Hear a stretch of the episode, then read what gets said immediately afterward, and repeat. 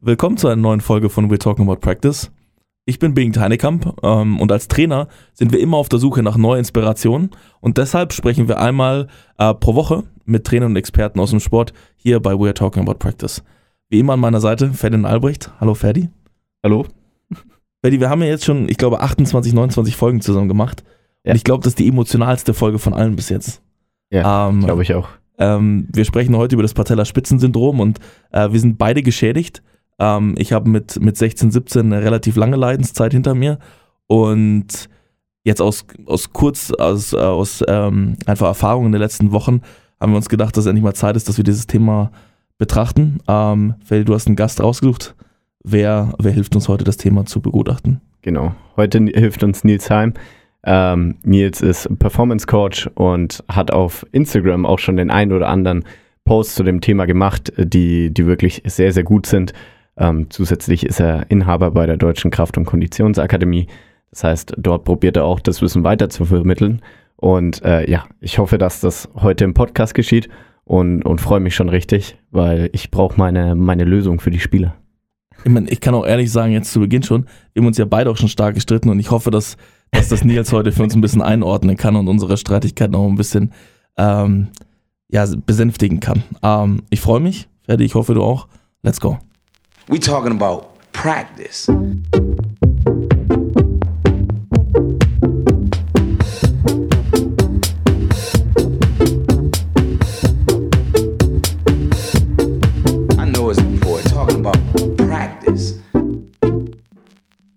Schönen guten Tag, Nils. Hi. Hi.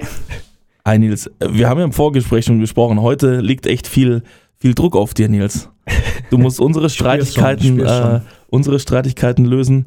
Äh, das Patellaspitzensyndrom musst du auch noch für alle Menschen lösen heute. Das heißt, äh, haben wir einiges vor heute. Ähm, um ein bisschen reinzukommen, ich denke, um dich auch ein bisschen einordnen zu können und um ein bisschen so verstehen zu können, ähm, was du machst und, und wer du bist. Die erste Frage, wer bist du und wieso bist du Coach geworden? Ja, ich, ich spüre den Druck schon auf jeden Fall. ähm, ganz entspannt. ähm, ja, ich bin der Nils, ich bin 31. Ich habe Englisch, Geografie und Sport auf Lehramt tatsächlich studiert. Ähm, die Schiene aber eigentlich gar nicht weiter verfolgt. Und bin ja hauptsächlich Coach ähm, in meinem eigenen Coaching, also Ace Fitness Coaching, wo ich eben ja, verschiedene Sportler mittlerweile in verschiedenen Disziplinen betreue, hauptsächlich äh, mittlerweile im Reha-Bereich, was jetzt eben Sehnensachen angeht, also vor allem Patella und ähm, Achillessehne. Und ähm, genau, bin ja mit, mit Gründer und Gesellschafter bei der Deutschen Kraft- und Konditionstrainerakademie. Direkt der erste Fehler. Ähm Von daher, ja, ähm, das ist, sind so die zwei Hauptsachen, die ich, die ich mache. Ich bin Coach geworden.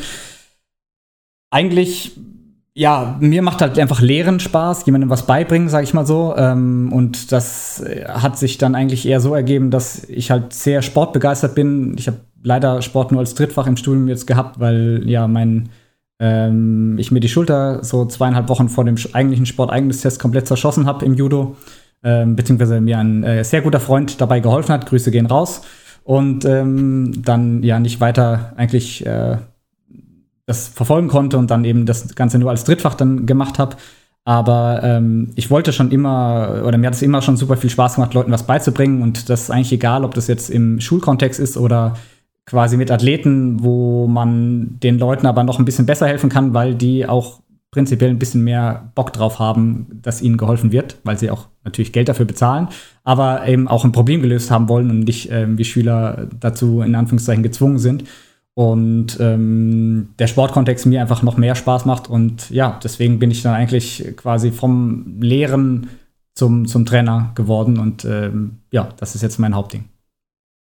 Vielleicht um ganz kurz zu verstehen, du bist ja in vielen Sachen mit involviert, wie du es gerade erwähnt hast. Wie sieht denn so dein Coaching-Alltag aus? Ähm, ja, eigentlich nicht hauptsächlich anders, als, als das viele Leute kennen, die vorm Schreibtisch sitzen. Ähm, das ist auch meine, meine Hauptarbeit. Meine, die meisten von meinen Athleten, beziehungsweise zurzeit quasi alle von denen, die bei mir im Coaching sind, sind äh, Online-Athleten. Oder ich bin ihr Online-Coach, so rum. Ähm, das heißt, die Leute ja, bekommen ihre Trainingspläne, bekommen ihre, ihre, ähm, ihre Check-ins, ihre Calls und so weiter, alles online.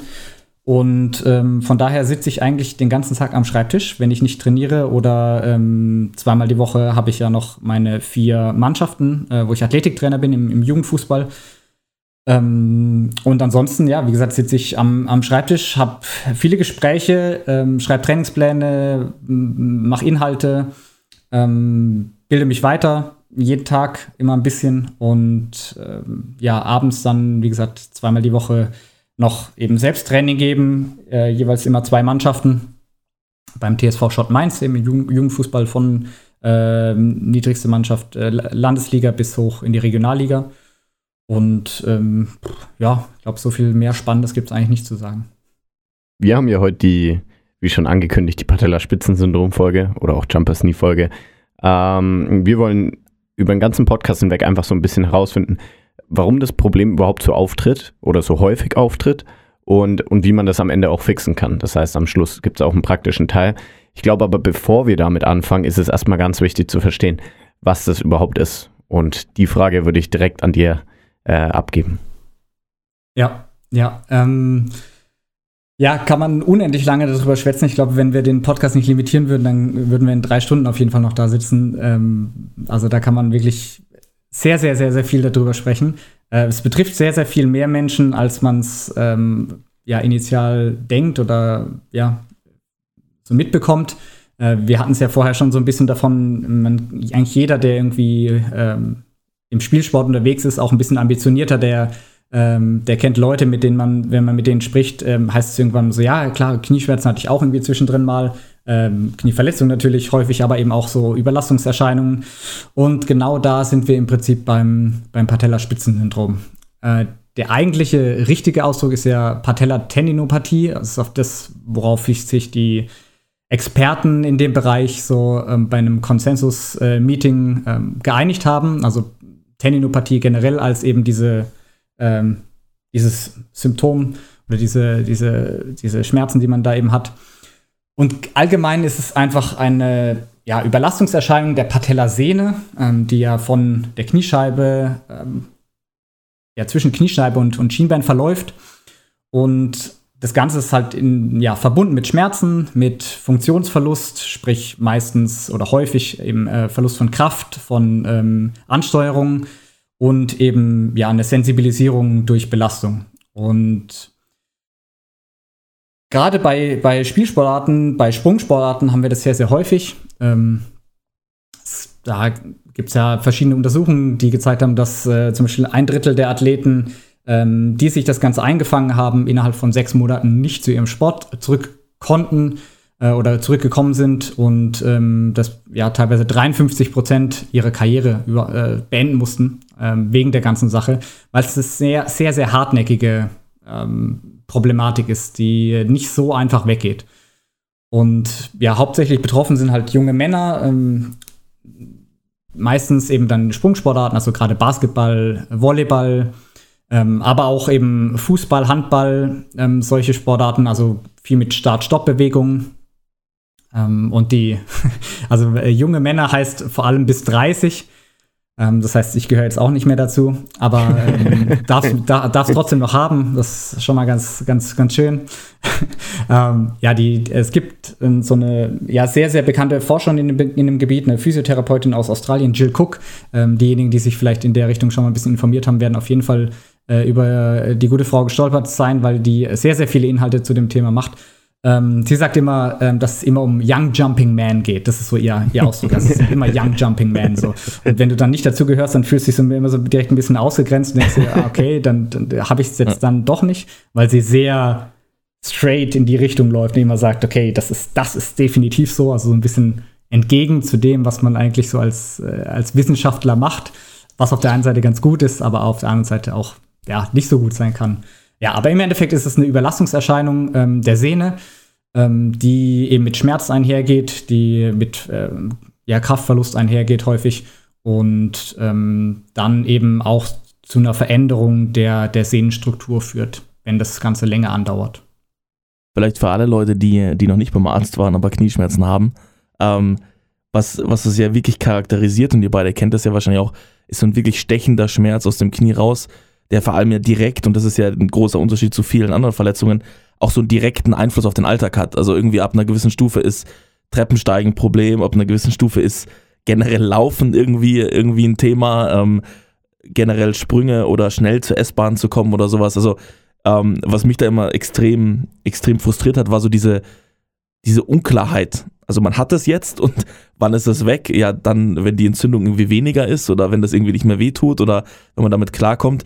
Ähm, das, glaube ich, charakterisiert so ein bisschen so diese, diese, diese, wie tückig, die, äh, tückisch diese, diese Verletzung ist. Ähm, was mir nie einer erzählen konnte, nach selbst drei Jahren und verschiedenen Ärzten, wie entsteht denn das Patellaspitzensyndrom? Was sind denn so Ursachen dafür? Ähm, ich gehe noch mal kurz einen Schritt zurück und dann gehen wir gleich auf die Frage ein. Ähm, nämlich, du hast ja gerade gesagt, dass es äh, eine Entzündung ist. Und da muss man, da muss man so ein bisschen aufpassen. Das spielt jetzt im Prinzip nicht so eine große Rolle, außer dafür, dass ähm, man bei Entzündungen ja häufig Pause verschreibt ähm, und äh, Schmerzmittel oder beziehungsweise Entzündungshemmer, also sowas wie Ibuprofen oder sowas. Ähm, und die ja eben im Prinzip nur sehr, sehr bedingt helfen, also ein bisschen, aber nicht ähm, den, die, also das sowieso nicht äh, komplett wegbekommen. Ne? Also es wäre nur eine kurzfristige Sache. Aber vor allem eben auch, weil diese Entzündung in Anführungszeichen gar nicht so relevant ist. Also man, man ist da am Anfang, ähm, hat, man immer, hat man immer gesagt, ähm, ist eine Entzündung, also gerade so 80er, 90er, 2000er Jahre hat man immer von Entzündung gesprochen. Das äh, wird heu heute auch immer noch sehr, sehr häufig so gesagt. Aber ähm, dann ist man irgendwann wieder komplett davon weggegangen und hat gesagt, na, eigentlich gibt es gar keine Entzündung. Mittlerweile geht es wieder so ein bisschen dahin, dass man sagt, okay, wir haben so ein paar Entzündungsmarker, aber eigentlich nicht so, was, nicht so viel, was relevant ist in dem Bereich. Das heißt, ähm, mit, dem, mit dem Wort muss man immer so ein bisschen aufpassen, weil viele sonst damit assoziieren, dass man halt bei einer Entzündung, klar macht, man macht Pause davon und man kann das Ganze mit, mit Ibuprofen und, und, und, solchen Sachen irgendwie so ein bisschen besser in den Griff kriegen. Und das ist halt nicht so. Ne? Das, mhm. ist, das ist so ein bisschen die Problematik. Wo kommt es her? Ähm, es ist eine Überlastungserscheinung, das heißt, es hat immer was mit, mit, der, mit der Belastung zu tun. Und das kann ein bisschen tricky sein, aber wenn wir jetzt gerade mal im Sportbereich bleiben und eben bei, bei, bei Athleten, das ist relativ einfach, sage ich mal, die Sehne hat eine gewisse Belastbarkeit. Ne? Also wenn wir, ähm, wenn wir ein kleines, kleines bisschen mehr machen, ein kleines bisschen weniger, dann ja, passiert nicht so großartig was. Äh, wir, wir holen uns deswegen jetzt nicht direkt ein Patellaspitzensyndrom oder so. Ähm, aber wenn wir sehr, sehr große Sprünge haben in der, Belast äh, also in, dem, in, den, äh, in der Belastung, also das heißt, ähm, wie zum Beispiel letztes Jahr, wir hatten Lockdown, sau viele Leute haben keinen Sport gemacht, konnten gar keinen Sport machen. Dann ähm, durfte man irgendwann wieder, das Training ging wieder los und die Leute haben wieder Sport gemacht und dann sind die Sporttrainer ja in den meisten Fällen nicht so, dass sie sagen, naja, cool, wir machen jetzt einmal die Woche ganz, ganz easy, damit wir überhaupt wieder reinkommen, sondern es ist so, hey, wir dürfen wieder Sport machen, mega geil. Wir haben vorher viermal die Woche trainiert, also machen wir jetzt dreimal. Und ähm, klar, wir machen ein bisschen easy oder so, aber von null Mal was wir die ganze Zeit hatten, auf dreimal war dann in den meisten äh, Fällen einfach schon zu viel. Und man muss sich halt wirklich ähm, vor Augen halten, dass die Sehne ähm, eine, also eine Funktionslevel hat. Ne? Also es hat so, so, eine gewisse, so einen gewissen Korridor, kann man sich das vorstellen, in der man sich bewegen kann, was die Belastung angeht. Und wenn es ein bisschen höher geht, dann ist es kein Problem. Wenn das dann wieder in den Korridor zurückfällt, dann ist alles cool. Aber sobald wir langfristig über dieser Belastbarkeit sind, dann wird es zum Problem. Und wenn wir die Szene nicht benutzen, dann können wir, ähm, dann geht die Belastbarkeit auch einfach wirklich aktiv in Anführungszeichen geht die runter, also nimmt einfach ab. Das heißt, äh, so nach dem, nach dem Motto use it or use it or lose it, funktioniert das Ganze einfach relativ gut. Und ähm, dann holt man sich das Ganze eben, wenn man einfach eine Überlastung hat. Sprich, bei vielen Sprüngen, bei Richtungswechseln, also bei allen Bewegungen, wo die Szene sehr, sehr viel Last in kurzer Zeit aufnehmen und wieder abgeben muss. Also was ist Energie aufnehmen und wieder abgeben muss. Sehnen sind ja äh, unsere Verbindung zwischen Muskel und Knochen, ne, die eben ähm, ein elastisches Element sind, um eben ähm, unsere Bewegung optimieren zu können, beziehungsweise äh, ja, bisschen einfacher zu machen. ansonsten müssen wir alles mit der Muskelkraft machen und es wäre im Prinzip wie ein Gummiband, was, äh, was da wirkt und ähm, ja, die Energie, die wir sowieso reinstecken oder den Schwung, den wir reinstecken, halt eben verwenden kann. Und ähm, diese sehr, sehr hohen Belastungen in Kombination mit, mit schnellen Belastungen, die sind eben, wenn man da zu viel macht, dann eben problematisch für die Sehne und führen dann eben dazu, dass man da dann irgendwann Schmerzen bekommt. Das ist dann so der erste Teil, sage ich mal. Ähm, es gibt da so verschiedene Modelle, wie man das, wie das Ganze aufgebaut ist. Das würde man als Reactive Tendinopathie oder Tendinopathy bezeichnen. Und ähm, das geht relativ schnell wieder weg, wenn man da wirklich ein bisschen zurückfährt und ähm, ja, vielleicht sogar wirklich einfach nur erstmal mit Pause das Ganze gestaltet und ähm, danach wieder locker anfängt. Wenn man das Ganze aber nicht macht, so wie die meisten von uns, weil wir sind super schlau und denken, naja, gut, ein bisschen Schmerzen ist eigentlich kein Problem, wir können da weiter schön draufballern, dann führt das Ganze zu einer, ja, einer Degeneration. Das heißt, dass, äh, die Kollagenstrukturen, aus denen die Sehne bestehen, die sehen nicht mehr wunderschön äh, gerade aus, sie sind nicht mehr einfach ähm, parallel zueinander und verlaufen da ähm, ja, schön geradlinig, sondern die sehen dann halt irgendwann so aus. Also sprich, die sind ähm, durcheinander, desorganisiert und übernehmen halt nicht mehr die Funktion und ja, man bekommt eben Schmerzen und äh, es funktioniert einfach nicht mehr so, wie es soll. Und da haben wir dann eben das Problem, was sehr, sehr hartnäckig ist und was einfach lange dauert, bis wir das irgendwie loswerden können. Jetzt, jetzt habe ich schon die erste persönliche Frage. Ähm, bei mir war es sehr oft so, wenn ich, es war dann eine Bewegung am Ende des Tages, die dann so gemacht hat und dann konnte ich nicht mehr weiter trainieren. Also es war so, ich hatte so ein Grundlevel an, an Schmerz, aber das war so aushaltbar. Also damit konnte, das konnte ich managen, das war auch kein Problem, damit kann man, kann man trainieren. Und dann gab es, ich weiß nicht, ob du dich auch noch dran erinnerst, immer mal so einen Moment, wo ich einen Sprungwurf genommen habe und dann bei der Landung äh, aufgekommen bin und da war es so, Jetzt geht es einfach nicht mehr. Jetzt ist es vorbei. Wie erklärst du dir das? Ja, gar nicht. ähm, also das Problem ist halt, wir, wir wissen noch super, super wenig, was die Schmerzen angeht. Ähm, da, ähm, ich mache aktuell noch mal so einen Kurs, äh, was ist noch mal, ich mache einen Kurs noch mal, um mich weiterzubilden von einem ähm, australischen Researcher, der sich nur mit äh, Sehnen beschäftigt. Und ähm, der sagt in solchen Stellen immer, it's a mess. Also wir wissen einfach nicht, wo es herkommt. Es ist einfach noch in Anführungszeichen Chaos. Wir wissen, dass die, dass die Zellen irgendwie ähm, dann anders Signale senden und wir wissen, dass Nervensystem, äh, Nerventeile in die, in die Sehne einwachsen können oder einwandern können und genauso wie Blutgefäße. Und nebenan, dass das für die Schmerzen sorgt. Und dann könnte man sagen, okay, das war die eine Bewegung, die zu viel war, die das Ganze fast zum Überlaufen hat bringen lassen und ein so ein Nervenende irgendwie getriggert wurde. Ähm, aber schlussendlich kann man, also gibt es keine, keine Erklärung dafür oder wir können nicht sagen, hey, das war's jetzt oder das, das war's jetzt genau. Ähm, wenn dir das irgendjemand verspricht, dass er dir die genaue Erklärung dafür liefern kann, dann würde ich sagen, lügt er sehr frech. also im Endeffekt ähm, ist es immer so, dass wir, auch wenn wir, ähm, wenn wir ein Patellaspitzensyndrom haben, ähm, dass es meistens ja so ist, dass wir ein, so einen Warm-up-Effekt haben. Das heißt, es wird besser am Anfang vom Training. Ähm, also erstmal ist es, fühlt sich richtig scheiße an.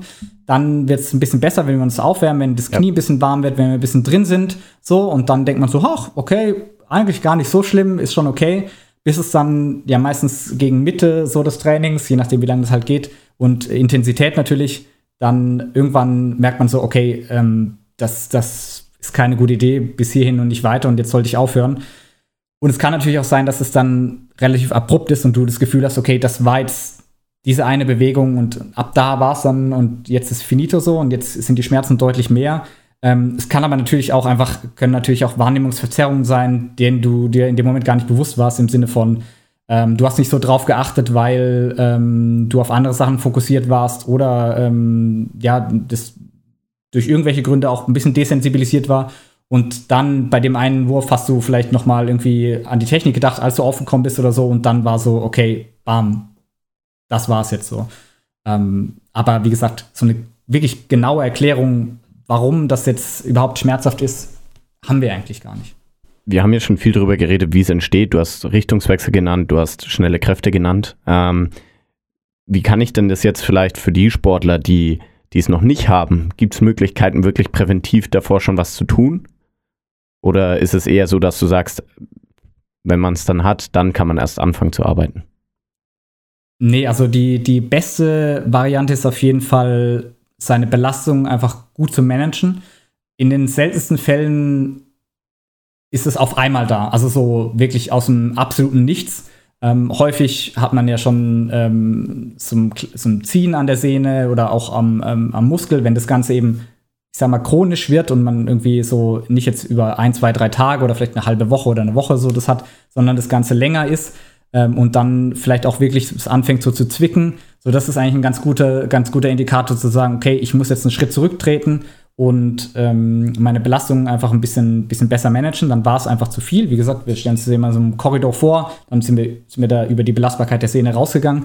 Und ähm, dann ist der erste Schritt auf jeden Fall erstmal das Ganze ähm, zu entlasten. Ja? Und so kann das bei diesem, bei dieser reaktiven Tendinopathie bleiben, wo es vielleicht noch, also wo noch keine äh, Degeneration stattgefunden hat und so weiter, sondern wirklich erstmal nur so eine Sensibilisierung von der Sehne äh, da ist.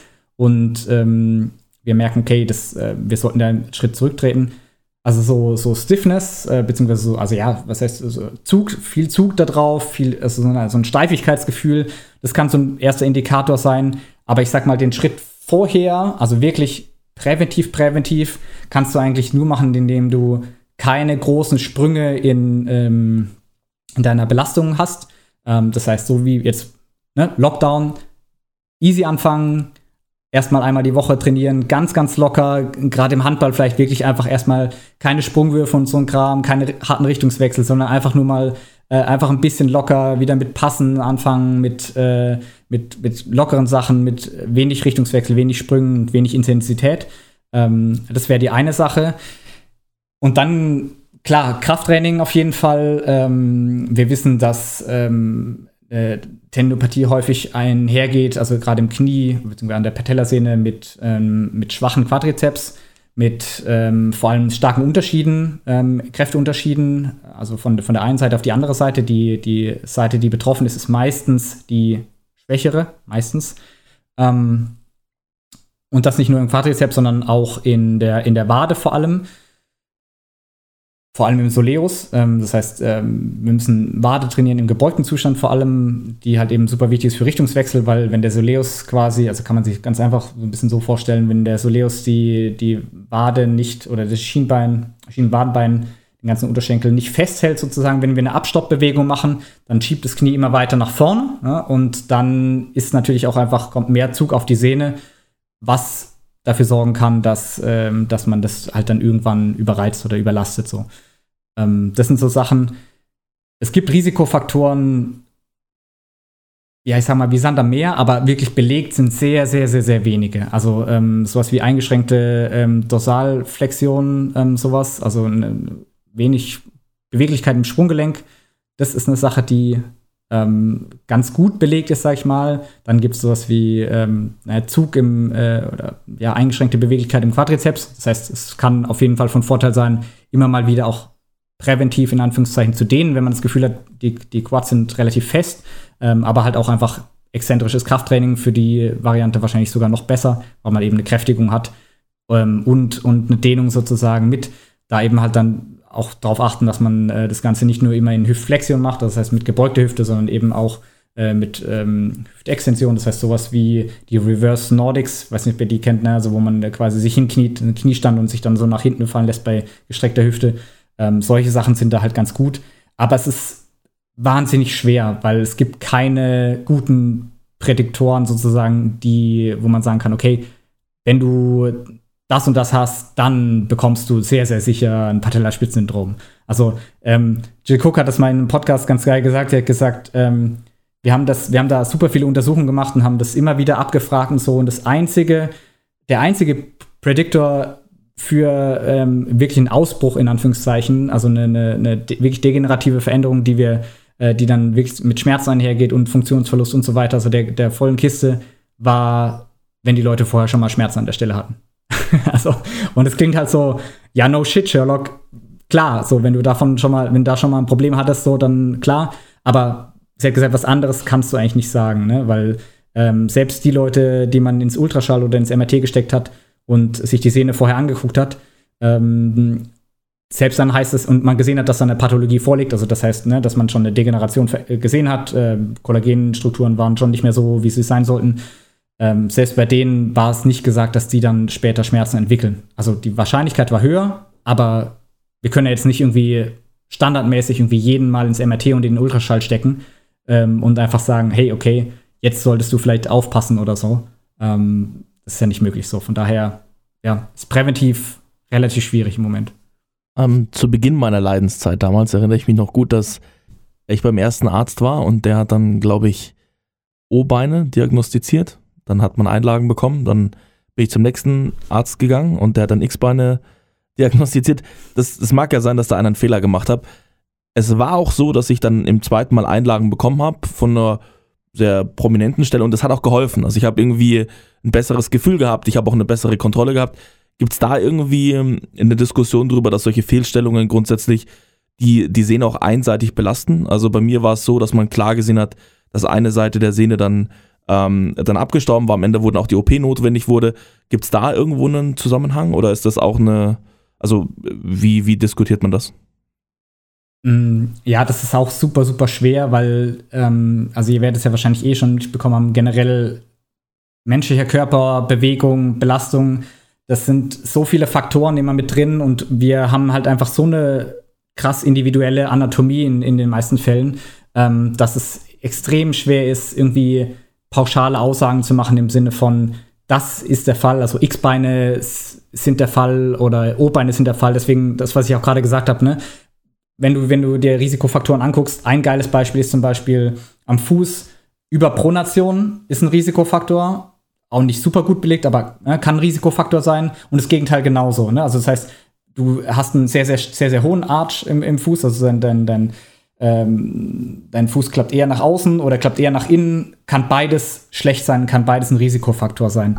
Ähm, das heißt, das darauf abzuleiten, ist schon mal super, super schwer und es hilft auch nicht. Es hilft dir nicht weiter, weil ähm, klar könntest du jetzt sagen, okay, du arbeitest an deinen, an deinen X-Bein, du arbeitest an deinen O-Bein, aber dafür müsste das erstmal wirklich genau definiert sein, wo wir wieder beim Thema so Haltungen und sowas sind. Hatte ihr wahrscheinlich mit, mit dem Robin auch schon ein bisschen davon, ähm, wo wir gar nicht genau sagen können, okay, was ist denn richtig und was ist falsch? So, also klar, wenn äh, jemand, äh, wenn sich bei jemandem die Knie berühren und die Füße gleichzeitig irgendwie 80 Zentimeter auseinander sind, dass das jetzt nicht so super ist, ist klar. Aber wo mhm. ziehen wir genau irgendwie die, die, die Grenze so, ne? Und das, das, die Grenze haben wir halt nicht.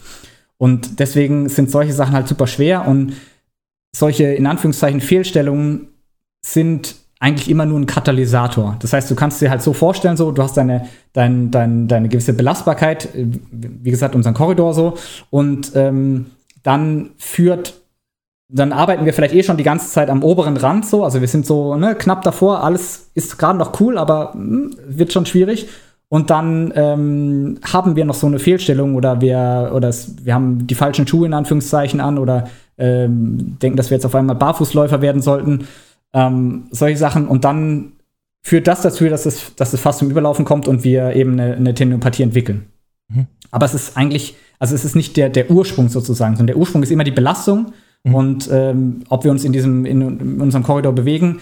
Und das führt dann halt dazu, vielleicht, dass es ähm, noch zusätzlich sein könnte. Aber es kann dir halt auch niemand beantworten, weißt du? Das ist ja das ja, Problem. Verstehe. So, ich ja. kann jetzt nicht hingehen und sagen, ja, bei dir ist es jetzt definitiv dein Plattfuß und deswegen hast du es jetzt bekommen. Ja, ja. Es ist halt einfach, ja, geraten. Kommen wir, kommen wir zu der Behandlung. Und da hatte ich ja in, in drei Jahren auch die Möglichkeit, alles auszuprobieren, so an, so was die Palette so hergibt. Bei jedem Arzt gab es äh, eine neue Methode. Ähm, eine Sache, wo Ferdi und, und, und ich uns auch direkt gestritten haben, war der Punkt, ein Spieler kam vor, ich glaube, vier Wochen zu uns und dann war Ferdi sehr aggressiv direkt, weil der Arzt scheinbar zu ihm gesagt hat, er soll jetzt hier ausrollen und dehnen ähm, und sich so eine, so eine, so eine Bandage besorgen. Also diese, ich glaube, hier auf Englisch geschrieben, Knee, Knee Strap. Knee Strap. Aber, ähm, und habe ich gesagt, ist okay, weil ganz ehrlich, ich habe das jetzt drei Jahre gemacht und jedes Mal, wenn ich den Muskel entlastet hatte, gerade gerade Oberschenkel und sowas, sind die, sind die Schmerzen viel geringer geworden. Das, ich, ich kann, ja, kann ja akzeptieren, dass das das Problem nicht löst, aber bei mir hat das klar dafür gesorgt, dass ich weniger Schmerzen hatte, was durchaus auch ein Luxus war in manchen Situationen. Und jetzt die Frage, wie stehst du zu gerade diesen drei Methoden oder diesen drei, wie man es auch mal nennen will, regenerativen Methoden oder, oder Behandlungswegen? Ja, Nee, also die Sache ist ähm, sowieso klar, alles, was irgendwie die Schmerzen prinzipiell ein bisschen verringert, sind, ist vollkommen fein. Also ähm, Und wenn du dir Quarkwickel ums Knie machst und du deswegen denkst, es ist besser oder es ist in, tatsächlich für dich besser, ja, vom Gefühl her, dann mach das, alles cool. Das Problem ist halt eben genau das, was du ja auch nur gesagt hast, dass es halt langfristig nicht das Problem löst. Ähm, das heißt, es kann halt eben sein, dass, dass es die Schmerzen ein bisschen senkt. Ähm, aber da haben wir ja auch wieder das Problem, die Schmerzen sind ja nur ein, ein, ist ja nur das Signal sozusagen, was rausgeht. Ne? Und die Belastbarkeit, also die physiologische Größe, Belastbarkeit in Anführungszeichen, die verändert sich ja dadurch nicht, durch diese passiven Maßnahmen. Das kann ja, das muss ja nicht nur, also kann, muss ja nicht zwangsläufig dehnen sein oder so. Es kann ja auch, es gibt auch Stoßwelle, also äh, Stoßwellentherapie, es gibt ja Injektionen und ganz, ganz viele andere Sachen. Und die, klar, die können dafür helfen, dass vielleicht auch eben solche Entzündungsmarker ein bisschen runtergehen und solche Sachen. Aber es wird nie halt langfristig deine, deine Belastbarkeit ähm, wieder erhöhen. So. Natürlich gibt es Leute, die sowas machen und denen das hilft und die danach irgendwann, also trotzdem auch langfristig schmerzfrei bleiben, weil sie so, sowas richtig gemacht haben, wie sie bekommen Spritzen, können deswegen sowieso keinen Sport machen direkt danach, ähm, machen deswegen länger Pause. Das Ganze kann sich sehr, sehr, sehr stark beruhigen. Vielleicht ist auch ein guter Teil des Schmerzes eine, eine Entzündung und die geht dann runter und dann fangen die langsam an, wieder aufzubauen. Es ist genau in diesem, in diesem Korridor und bewegen sich genau da drin und ähm, bleiben dadurch auch schmerzfrei. Das kann passieren. Aber es ist halt ein lustiges russisches Roulette, sag ich mal. Ja? Und in den meisten Fällen, gerade wenn es hartnäckig ist, ja, bringt es, kommt es, äh, bringt es sich halt nicht weiter. So. Also es kann dich halt einen halben Schritt weiterbringen, aber wenn du halt noch zehn Schritte weiter gehen musst, damit du halt wieder auf deinem vollen Leistungslevel spielen willst, ähm, und ich meine, jo, das, was ihr macht, ist Leistungssport so, ne, da, da, da weißt du schon, okay, wenn du ähm, 25 Zentimeter äh, weniger weit springen kannst oder äh, 10 Zentimeter weniger hoch springen kannst, so, dann kann es halt einen Ausschlag geben, ob du halt über einen Block drüber kommst und äh, der, der Ball aufs Tor geht oder ob du halt einfach hängen bleibst. Ne? Und ähm, wenn die Schmerzen dich halt limitieren, dann ja, bist du halt langfristig einfach in deiner Leistung gehandicapt. Nils, lass uns mal Folgendes machen. Ähm, ein Spieler bekommt jetzt das Ganze diagnostiziert. Der, der kommt vom Arzt zurück und, und legt dir das Ganze vor und sagt, hier mach mal. Ähm, ich würde ganz gern so eine ganz praktische, äh, vielleicht Progression und auch, auch Trainingsidee äh, mit dir mal aufstellen. Und da ist einfach die erste konkrete Frage. Du kriegst den Zettel vom Spieler vorgelegt, der sagt hier und, und los geht's. Was sind denn so die ersten Dinge, die du jetzt angreifen würdest? Ja, ähm, also gerade gerade wenn es jetzt äh, frisch ist und du, du hast jetzt gerade, also Ben, du hast ja jetzt gerade auch äh, Sachen mit Dehnen und Ausrollen und sowas angesprochen, wenn, wenn, es ein, wenn es ein Schmerz ist, der vom Gefühl her sehr, sehr stark vom Zug vom, vom Quadrizeps kommt, also wo man das Gefühl hat, wir haben wahnsinnig hohen Tonus ähm, auf dem Quadrizeps so, dann ähm, sind solche Sachen wie, wie Dehnen, wenn es geht, wenn es geht, ganz wichtig. Ähm, also sowas wie ein Couch-Stretch oder eben ähm, Ausrollen mit einer, mit einer Black Roll ähm, bevor ich irgendwas anderes mache, eine coole Sache, ne? Weil dann ist, ist erstmal die Spannung ein bisschen runter, ist ein bisschen desensibilisiert in den meisten Fällen und dann, äh, dann habe ich schon mal ganz äh, ein bisschen besseres Ausgangsniveau sozusagen. Und ähm, dann kommt es halt sehr, sehr stark darauf an, wie stark das Ganze ist. Also, das kann ja sein von, ich kann keine Treppenstufe hoch mehr, mehr hochlaufen und muss seitlich laufen, weil ich so krasse Schmerzen habe, bis hin zu, naja, wenn ich mich warm mache, dann geht es noch einigermaßen, es tut halt weh und nach weiß ich nicht, 50 Minuten muss ich das Training abbrechen. Ähm, das heißt, das hängt natürlich äh, einfach stark davon ab. Aber was man auf jeden Fall prinzipiell sowieso machen kann, sind ISOs, ähm, Isometrics. Ne? Das heißt also isometrische Haltübungen. Und ähm, da ganz pragmatisch, wenn es erstmal nicht so schlimm ist, dann kann man und man noch trainieren kann, ja, da ein bisschen Probleme hat, dann ähm, kann man sowas wie ein Spanish Squat vorm Training machen. Ähm, äh, also quasi sich ein, ganz einfach gesagt einen Spanngurt holen, ähm, den um irgendeinen Pfosten rumwickeln oder in, äh, an der Tür befestigen, also im, im, Türspalt hinten irgendwie mit einem irgendeinem Bömmel, den man hinten dran hängt und es da reinhängt. Ähm, solche Sachen. Ähm, man macht das Ganze eben, ähm, setzt sich quasi da hinten, hinten rein, wie bei, wie bei einem Sissy Squat, ne? für ja, fünf Runden, 30 bis 45 Sekunden in einer Position, jetzt nicht bis 90 Grad runter, sondern in einer Position, die okayisch ist. Ähm, vorher am besten eben, wie gesagt, ein bisschen aufwärmen, durch ähm, den ein bisschen durchbewegen und sowas. Ähm, und danach ins Training, das ist vollkommen fein. Das kann man, das kann man gut machen, wenn das Training dann trotzdem geht. Ähm, insgesamt auf jeden Fall den, den Trainingsload ein bisschen reduzieren. Das heißt, gerade ihr als Trainer ähm, habt jetzt einen Spieler, der hat das. Ähm, dann habt ihr vielleicht eine, eine, Spielform, die auch ein bisschen für Kondition sorgen soll, ne, wo es äh, relativ stark zur Sache geht.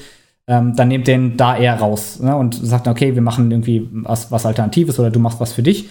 Ähm, und der macht halt nur den Anfang vom Training mit so. Ne? Dann kannst du ihn trotzdem drin halten, nimmst ihn aber halt bei den, bei den ähm, Sachen, die halt sehr, sehr viel Intensität aufs Knie bringen, halt eben ein bisschen raus. So, und dann hast du erstmal schon einen ähm, ganz guten Schritt gemacht und dann kann man eben gucken, ist es dadurch schon, also wird es dadurch schon insgesamt weniger, reduziert das Ganze, die Schmerzen schon, was relativ gut funktionieren kann, wenn es nur eine, eine reaktive Sache ist oder noch in eher in diesem reaktiven Bereich, wie gesagt, das kann man ja nicht genau abstecken so, ähm, dann, äh, dann kann es ähm, teilweise schon reichen. Wenn das Ganze noch stärker ist, ähm, sodass er nicht mehr trainieren kann, dann auch gar nicht erstmal probieren, sondern erstmal wirklich komplett aus dem Training raus, mehr oder weniger. Und äh, zusätzlich zu den, oder erstmal die Isometrics machen lassen. Jeden Tag, jeden Tag. Man kann auch zweimal probieren am Tag, ne, mit so sechs Stunden, sechs bis acht Stunden Pause, das heißt, weiß ich, morgens und abends. Ist natürlich auch eine Sache von, arbeitest du, bist du Schüler, bla bla bla, erzähl einem Schüler, dass er irgendwie um 6 Uhr morgens sich hinstellen soll, um irgendwie spanische, spanische Kniebeuge zu machen. Das sagt er auch. Alles klar, Dankeschön. Ne? Aber ähm, solche Sachen ähm, sind auf jeden Fall ganz gut. Und ganz wichtig ist halt immer, ähm, so einen Schmerztest zu machen. Ähm, Gerade für, für das Patellaspitzsyndrom macht man meistens eine einbeinige Kniebeuge auf so einem, auf einem, auf einem Keil, also auf einem, auf einem Schrägboard sozusagen. Pragmatisch gesehen kann man das Ganze einfach so machen. Man schnappt sich ein fettes Buch, stellt sich mit der Ferse drauf, der Fuß steht auf dem Boden, sodass man eben äh, quasi auch so eine Art Keil hat. Und dann macht man eine Kniebeuge auf den Stuhl runter. Ähm, also stellt sich einen Stuhl hinter sich. Der sollte jetzt natürlich nicht super hoch sein, sondern eben äh, ja, eher tiefer. Setzt sich da drauf ab, ganz langsam, schiebt absichtlich das Knie nach vorne und bewertet dann seinen Schmerz von 1 bis 10, 1 äh, bis mal 3 ungefähr ähm, oder drei, vier, so leichte Schmerz, dann zwischendrin moderat und zehn das Schlimmste, was du dir vorstellen kannst. So. Und das ähm, ja, dokumentiert man halt über die Zeit, einfach um zu schauen, wie, wie verhält sich äh, dann mit zukünftigen Maßnahmen, wie verhält sich wenn du mehr läufst, wenn du einen Tag hast, wo du ja, dich viel bewegen musst, weil ich meine, wir haben halt alle einen Alltag, so, ähm, wo du halt durch musst und wo du vielleicht eben Sachen hast, die da mit reinkommen. Aber genau sowas, das ist ganz wichtig. Und dann wäre halt die zweite Phase, ähm, wenn die Schmerzen ein bisschen runtergegangen sind. Das heißt, wenn du so bei drei, vier vielleicht bist, ähm, dann das Ganze dynamisch anzufangen. Ähm, das heißt, mit im Idealfall macht man sowieso alles am Beinstrecker. äh, das heißt, man, man hat irgendwie ein Fitnessstudio, wo man eine Beinstreckermaschine hat, was man, was man aber auch zu Hause machen kann, mit einer, mit einer Bierbank äh, und einer Blackroll, die man sich drunter legt und äh, Gewichten, die man sich an, an den Knöchel dann ranpackt. Geht genauso. Ähm, weil man muss ja immer darüber sprechen, ne? Leute, die, die kein Equipment zu, äh, zur Verfügung haben, die nicht ins Fitnessstudio können, aber vielleicht eben so ein bisschen einfach so ein paar Handeln zu Hause liegen haben, dann kann man das damit auch gut machen, genauso wie die Isometrics. Ähm, die kann man mit Gewicht, aber auch zum Beispiel nur mit einem Spanngurt machen. Und dann würde man halt das Ganze dynamischer machen. Ja, das heißt, erstmal ganz langsam, vier Sekunden abwärts, eine Sekunde unten halten, vier Sekunden aufwärts.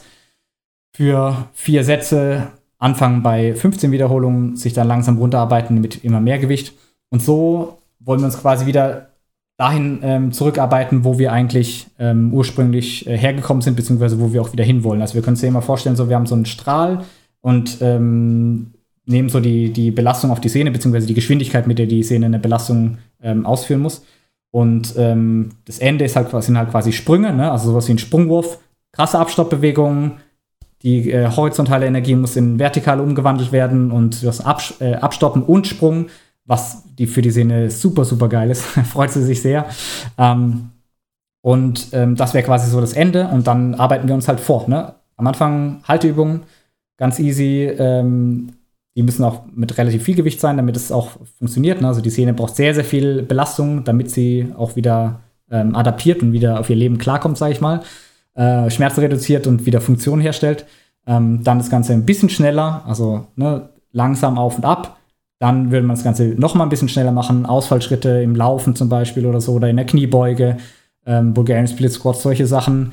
Dann würde man wieder anfangen mit irgendwelchen sportspezifischeren Sachen, ähm, Sprüngen, Abstoppen, erstmal beidbeinig aus dem Joggen raus, dann irgendwann einbeinig, dann mit Gegenbewegungen und so weiter und dann irgendwann wieder ins, ins Handball einsteigen, so als ja, Zeitstrahl sozusagen, wie man das, äh, wie man das Ganze gestalten kann. Mhm. Äh, für alle Athletiktrainer, die den Podcast hören, vielleicht die Frage, wieso Isometrics und was passiert bei solchen, bei solchen Übungen? Welche Art von Anpassung will man dort erzielen?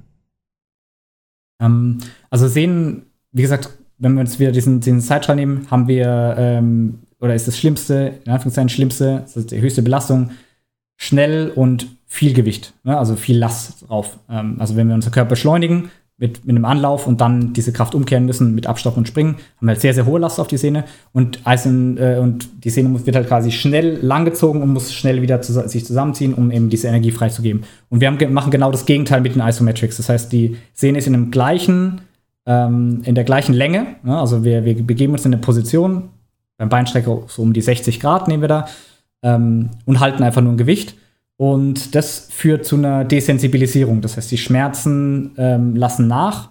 Meistens im Laufe der Sätze, erfahrungsgemäß so, so Satz 1 und 2 ist meistens noch eher unangenehm.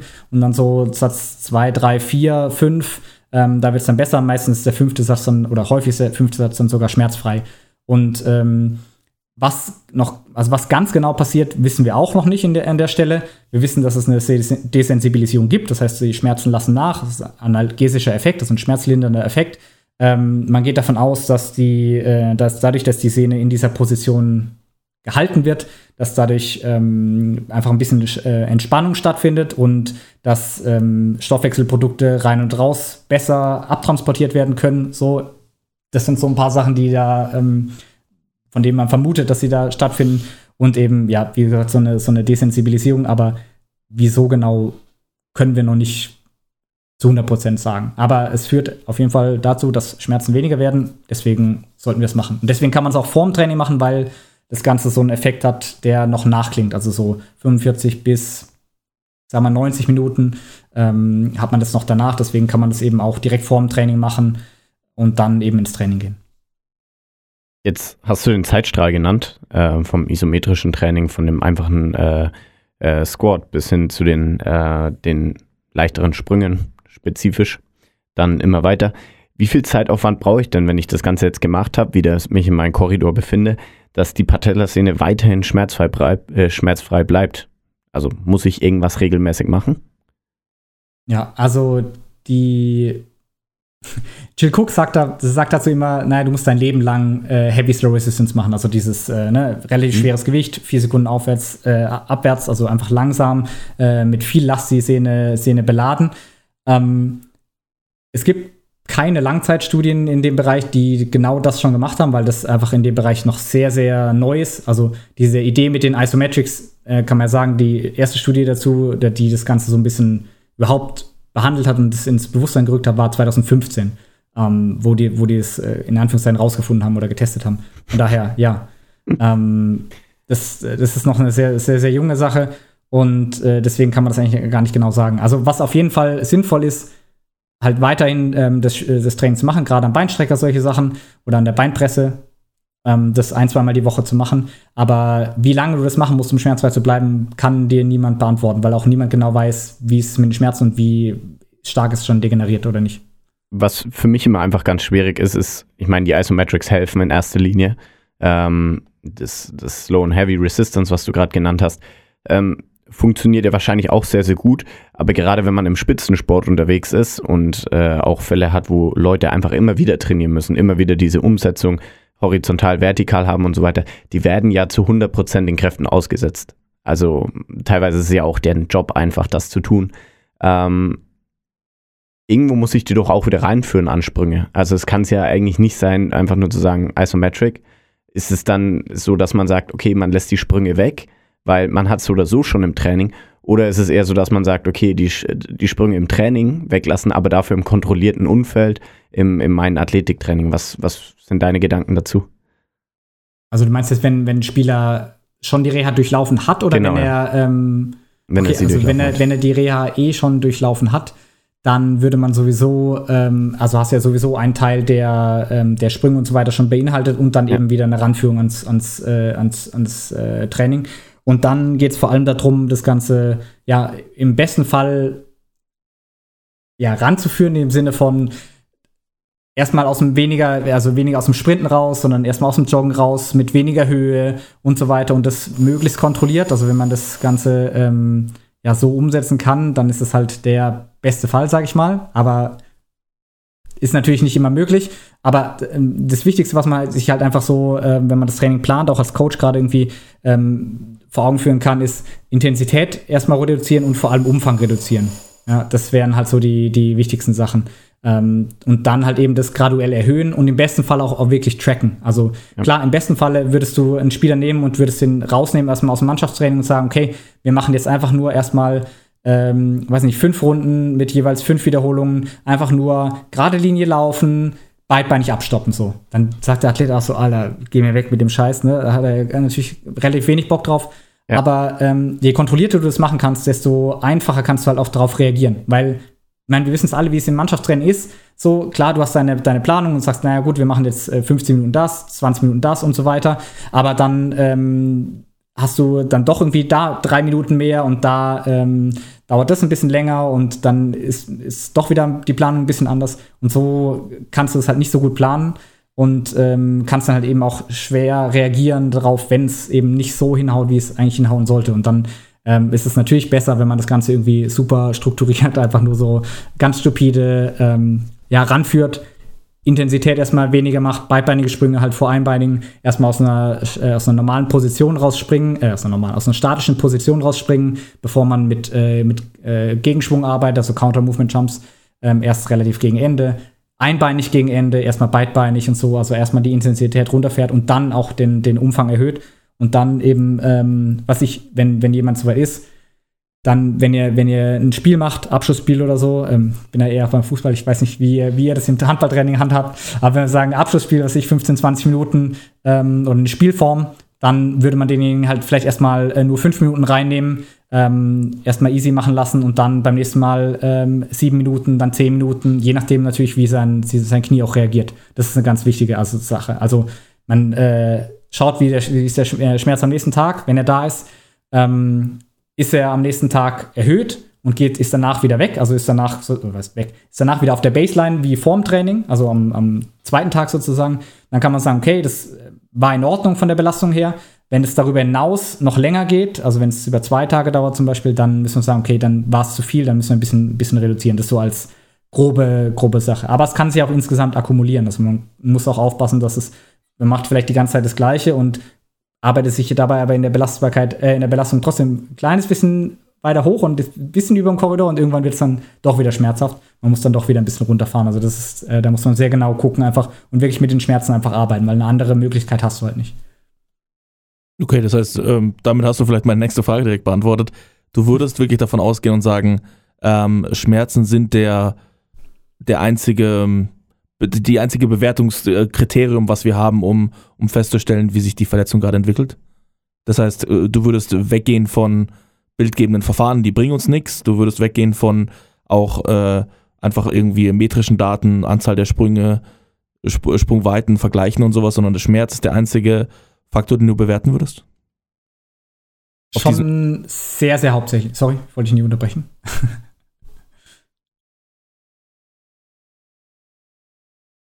Wollte ich nicht unterbrechen, du wolltest gerade noch was sagen? Alles gut, ich wollte einfach nur sagen, also bei manchen Verletzungen sagt man ja, man hat irgendwie einen Ausgangswert und dann irgendwie wieder so einen Return-Wert und den will man dann irgendwie ähm, ein bisschen übertreffen, um irgendwie bestmöglich vorbereitet zu sein. Wie würdest du es bei der, bei der Verletzung machen?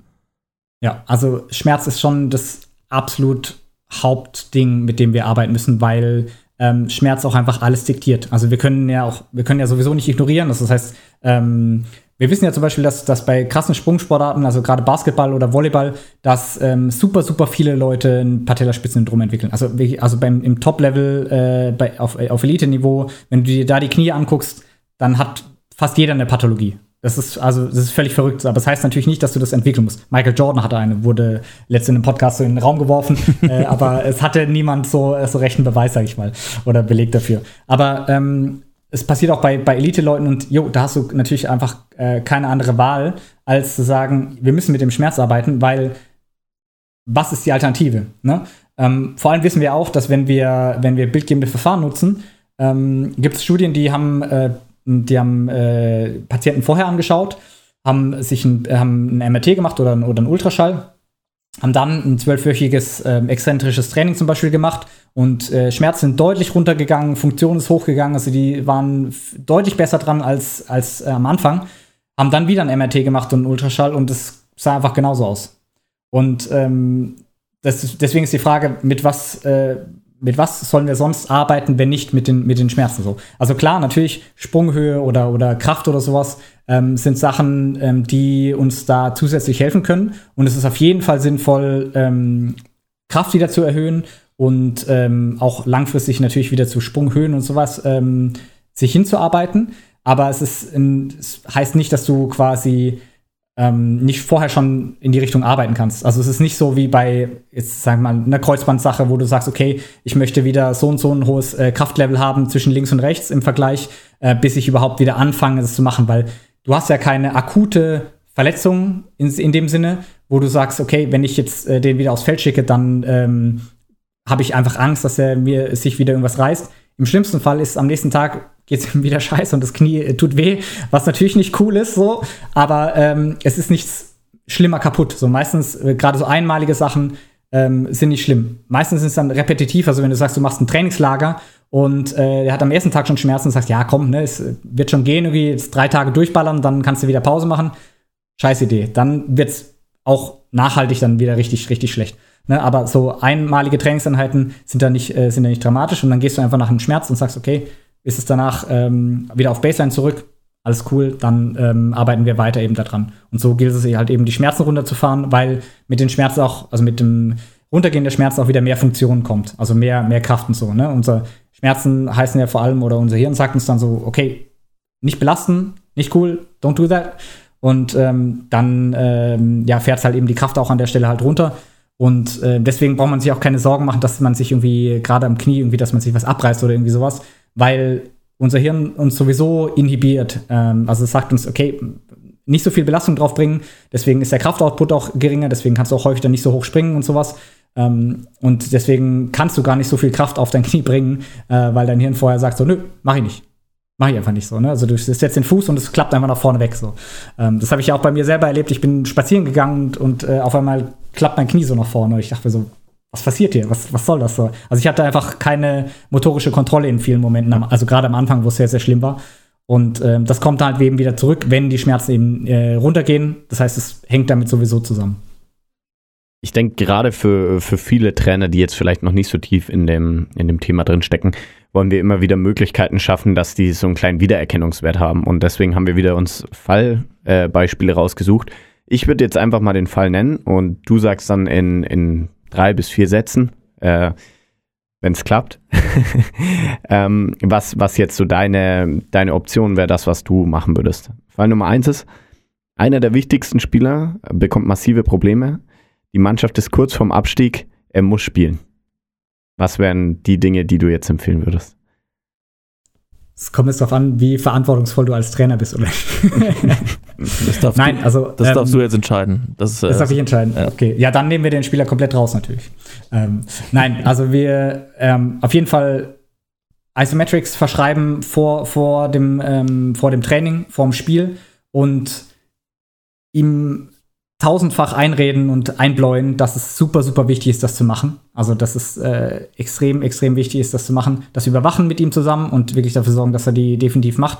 Ähm, und schauen, dass das Schmerzlevel in einem gewissen Rahmen bleibt und er ähm, ja, das Training und das Spiel durchführen kann, ohne dass die Schmerzen graduell zunehmen. Gut, kommen wir zur zweiten Sache. Der Arzt kenne ich auch. Der Arzt des Spielers hat falsche Informationen vermittelt ähm, äh, sollte ich den Spieler im Glauben lassen ähm, und meine Intervention hinzufügen oder in aufklären und vielleicht widersprechen? Super schwierig.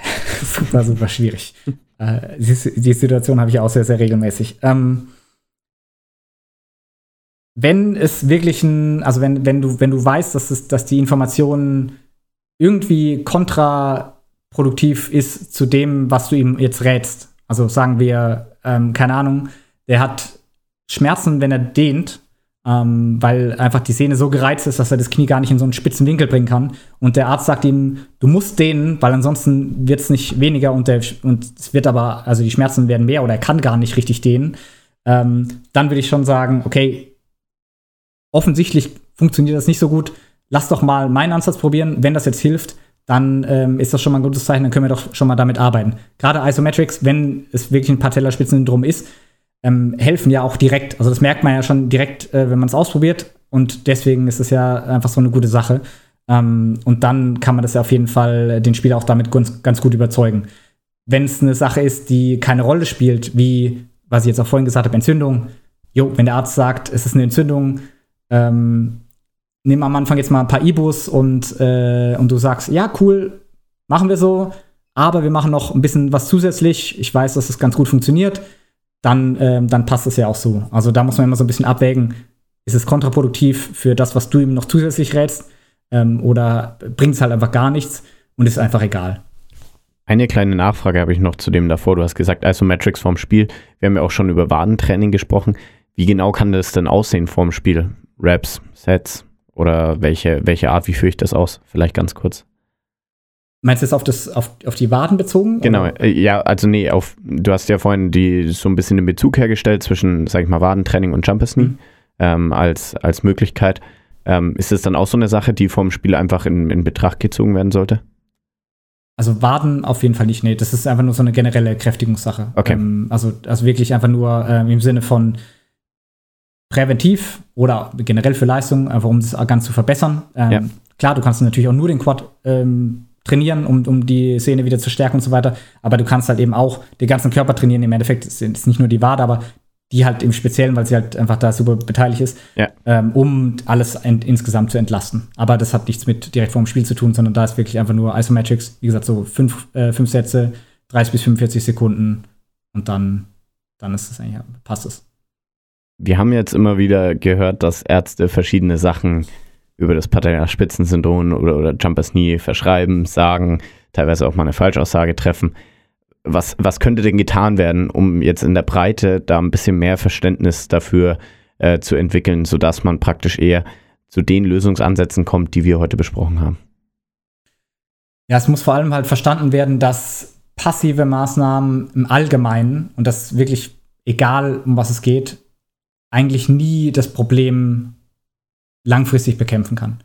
Ähm, und wenn, wenn das Verständnis schon besser wäre und man eben sagt, okay, es geht um die Belastbarkeit wieder zu erhöhen der Sehne, also wieder langsam aufzubauen, ähm, dann wäre schon mal so viel getan, weil dann würden die Leute eben, also wenn man sagt, okay, Krafttraining ist das Mittel, was, was dir dabei hilft und das einzige Mittel, was dir einfach wirklich langfristig dabei hilft, dann würden die Leute halt auch ähm, einfach dem gegenüber offener sein. So. Ähm, die Sache mit Entzündung oder Degeneration, wie man es auch immer benennt, ist häufig schon ja, nicht ganz ideal, aber es ist jetzt nicht super schlimm. Aber es wird halt immer nur propagiert, es ist, eine, also meistens wird es ja richtig beschrieben, es ist eine Überlastung, ähm, dies und das, äh, Schmerzen, Funktionsverlust, solche Sachen, die sind ja meistens auch richtig und stimmen. Und dann wird halt gesagt, naja, du musst den oder deinen Beckenschiefstand beheben und dann ähm, geht's weg. So, das ist halt nicht so. Und wenn man eben da irgendwie, ähm, ist ja ein generelles Problem der Physiotherapie, wie gesagt, der Robin hatte bestimmt auch schon drüber geredet, ähm, wenn man da irgendwie mehr Verständnis dafür schaffen, würde, dass es eben eine Überlastung ist, die man damit behebt, in Anführungszeichen behebt, damit löst, dass man äh, wieder Belastbarkeit herstellt und diese Belastbarkeit halt davon kommt, dass man den Körper belastet und nicht permanent entlastet, dann wäre schon sehr, sehr viel getan. Dann könnten wir auch einfach einfacher Krafttraining wieder integrieren und die Leute wären dem, dem gegenüber offener. Perfekt, Nils. Vielen, vielen Dank, dass du, dass du heute zur Verfügung gestanden bist, dir die Zeit genommen hast für uns. Ähm, ich glaube, es hat viel, viel Klarheit geschaffen und, glaube ich, auch so ein bisschen so ein paar Mythen aus der Welt geräumt und vor allem einen klaren Fahrplan vorgegeben, ähm, wie man das Ganze umsetzen kann. Wir haben am Ende unseres Podcasts immer eine Frage, äh, die wir allen Leuten stellen. Ähm, das kannst du jetzt selbst interpretieren, wie du es möchtest, als Trainer, als, als Athlet selber. Was ist dein größter sportlicher Traum oder dein größtes sportliches Ziel? Super, super schwer. Ähm, als Athlet irgendwann zwischendrin noch mal, doch noch mal 200 Kilo Kreuzheben. das ist auf jeden Fall eine Sache, äh, die ich nie umgesetzt habe. obwohl sie zwischendrin auf jeden Fall möglich gewesen wäre und ich mich sehr, sehr ärgere, dass ich das nie getan habe. Richtig. Ähm, und als Coach, ähm, super gute Frage. Ähm, ich glaube einfach nur, möglichst viele Leute wieder komplett schmerzfrei zu bekommen und ähm, noch mehr Klarheit darin zu haben und noch mehr Erfahrung und Expertise zu sammeln, wie man ähm, diese Situation genau löst. Das ist eigentlich, ja, mein, Haupt, mein Hauptding eigentlich. Das ist erstmal ein sehr großes und sehr gutes Ziel. Ähm, wenn jetzt die Leute vielleicht nochmal noch mal Fragen haben oder weitere Informationen wollen, wir haben auch schon über die DKKA gesprochen, wie können sie dich erreichen? Also was sind so die gängigen Kanäle?